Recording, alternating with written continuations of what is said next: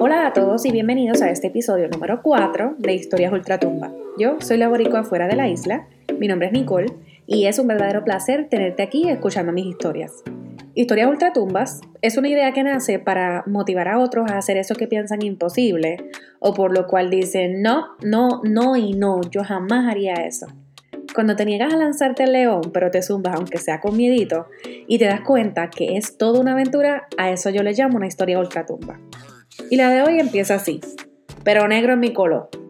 Y es que si hay alguien en este mundo que admire más a la gente de color, soy yo. No creo en el racismo, pero mira, en lo absoluto.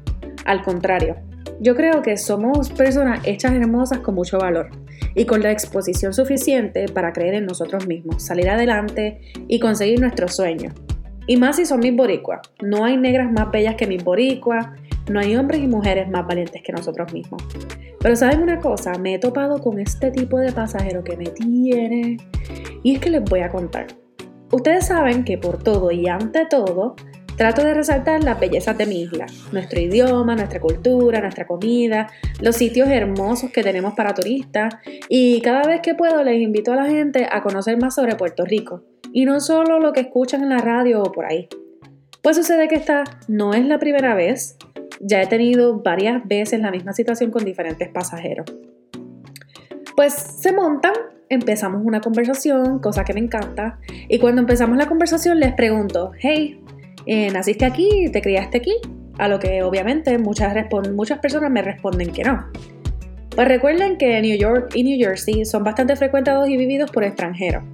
Aquí puedes encontrarte con muchas historias de lucha y superación, otras de éxito y otras como que tan casuales como un diario vivir. Pues en muchas ocasiones, luego de que ellos responden de dónde son y qué hacen aquí, por consiguiente me preguntan de dónde soy. A lo que con el pecho inflado y más orgullosa que Tito Trinidad cuando ganaba los boxeos respondo, soy de la Isla del Encanto, Puerto Rico. Y la mayoría de las veces siempre tengo una pregunta como, pero tú eres boricua, pero tú estás segura. Pero nena, con esa hinchera tan blanca, de seguro tú llevas años aquí. A lo que yo les respondo a ellos, no, no llevo mucho aquí, solo unos meses justo luego del huracán María, pero quiero que sepa una cosa. Lo más lindo que tiene mi tierra es que habemos de todos los colores, negros, blancos, quemados, jabados, morenos, y todos somos grandiosos. ¿Qué te parece? Muchos se sorprenden. Aparentemente esperan que les diga que nací y me crié aquí por las hincheras que traigo. A veces les, tiro la línea jocosa de el invierno me tiene tan metida en casa que no me deja venir sol. Y dicho esto, quiero que sepan que muchos aquí tienen la percepción de que el boricua es negro o quemado por el sol que viene aquí y no pierde su color sazonado por el rico sol, la playa y la cerveza puertorriqueña. Hace unos cuantos días tuve la misma pregunta común, pero con otro pasajero que me salió con aseveraciones y todo, claro. Como a ellos los puedes identificar bastante fácil, porque de, de ellos no hay como que una variedad, son todos bastante parecidos. Y los reconoces a la pata, un hindú. No le tengo nada en contra, fue amable y todo conmigo, y hasta me dijo que quería ir a turistear a Puerto Rico. Por otra parte, muchos me dicen, pero tú eres boricua. ¿Y dónde tú aprendiste ese inglés tan bueno, nena? Lo hace muy bien. A lo que les respondo, el inglés es el segundo idioma de nuestra isla, por la colonización. Pero quiero que sepas que ahí lo aprendí y aquí lo practico para mejorar.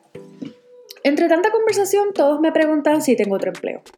Y les dejo muy claro que Uber es un part-time para mí, ya que esto surgió así como para aprender del área, conocer. No saben que lo que me ha traído es una vuelta de cosas locas que he querido compartir con todos ustedes.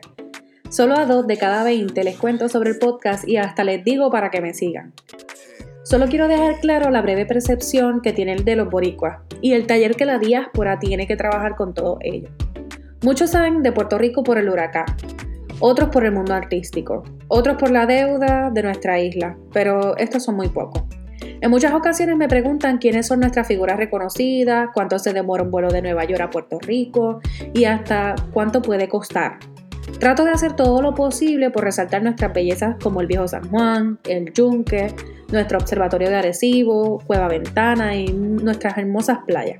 Si de voz a voz yo puedo conseguir que Puerto Rico se convierta en su idea mental número uno para vacacionar, tengo un punto a mi favor, levantar nuestra isla. En algún momento Historias Ultratumba puede terminarse para abrir otro capítulo, pero no por ahora. Quiero enseñarles muchas cosas más que podemos aprender hasta de hacer taxi en otro lugar fuera de nuestra isla. Y a ellos, pues quiero contarles todo lo que Puerto Rico les puede ofrecer. Y bueno, pues antes de terminar quiero agradecer a todos los que han tomado su tiempo para dejarme sus comentarios y opiniones aquí. No olvides que puedes escucharme a través de YouTube, Stitcher o iTunes. Puedes seguirme a través de Facebook o Instagram. Y si quieres escuchar mis historias ultratumba, no olvides suscribirte a este podcast. Si conoces a alguien que haga Uber y tenga historia, invítalo a que me escuche. Y no olvides que si quieres, puedes contactarme por boricoafuera y dejar tus estrellas en este podcast para que mucha gente pueda escuchar las historias ultratumba. Gracias por tomar este rato de tu tiempo para escucharme. Hasta el próximo episodio de Historias Ultratumba.